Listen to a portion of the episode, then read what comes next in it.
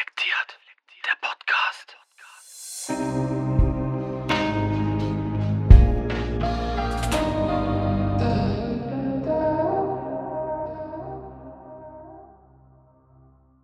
Im Zweifel Antisemit. Dieser Beitrag entsteht mit dem Wissen, als Verfasser dieser Zeilen als Antisemit abgestempelt zu werden.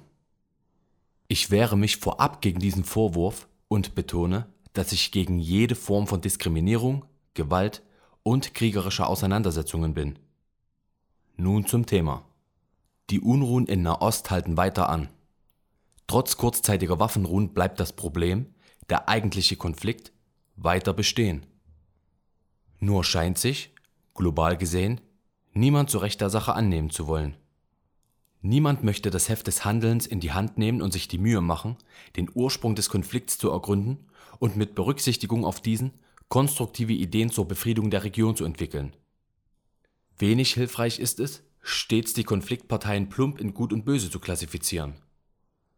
Leider ist auch keinem geholfen, zeigt man in turnusmäßigen Abständen mit dem Finger auf die jeweilige Seite und verurteilt deren Verhalten.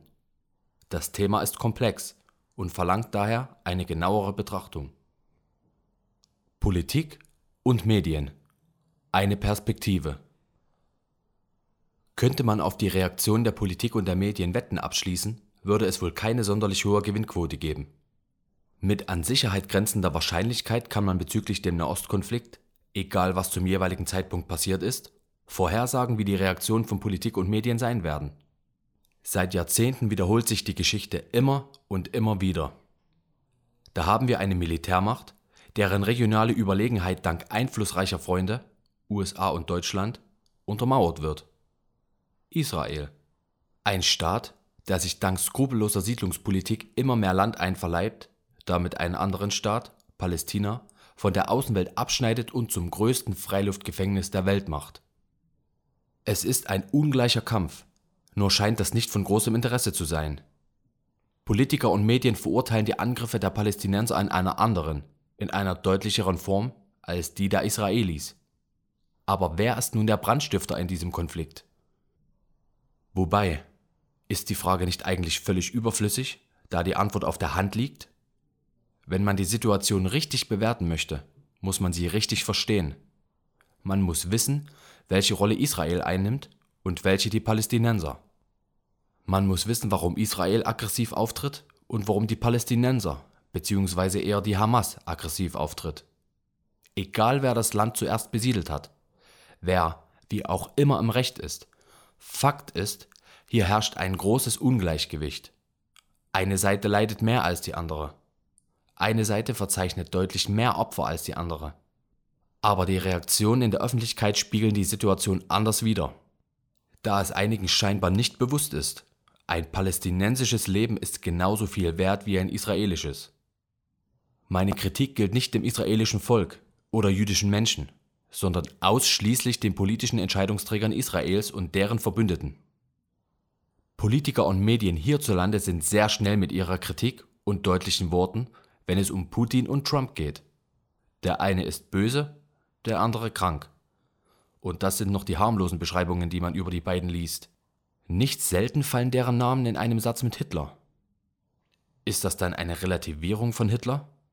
Wird dann doch mal öffentlich Israels Ministerpräsident Benjamin Netanyahu kritisiert? Wenn man das überhaupt so nennen kann? Dann ist diese Kritik viel verhaltener. Warum ist das so? Warum wird so scheinheilig mit zweierlei Maß gemessen? Die eine Person wird wegen viel geringeren Verstößen verteufelt und die andere Person kann machen, was sie will. Es traut sich niemand etwas zu sagen. Scheinheilig. Die Demos und deren Nachspiel. Wer Beispiele sucht, die deutlich machen, was typisch deutsch ist, der muss nur einen Blick auf die kaputte Diskussionskultur in Deutschland wagen. Während seit vielen Jahren, bis zum heutigen Tag, grausame Verbrechen am palästinensischen Volk begangen werden, sprechen deutsche Medien ausschließlich von antisemitischen Hassdemos. Um nicht dem Vorwurf der Relativierung zu erliegen, die Kritik an antisemitischen Parolen auf solchen Veranstaltungen und auch allgemein ist mehr als berechtigt.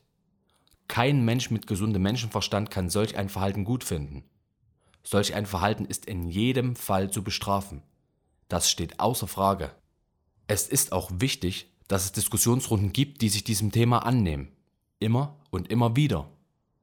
Was jedoch nicht logisch zu erklären ist, ist die Tatsache, dass Antisemitismus viel mehr Aufmerksamkeit in der medialen Öffentlichkeit bekommt als die Politik eines Landes, die etliche Menschenleben gekostet hat bzw. immer noch kostet und endloses Leid produziert. Antisemitismus ist scharf zu verurteilen. Nochmal.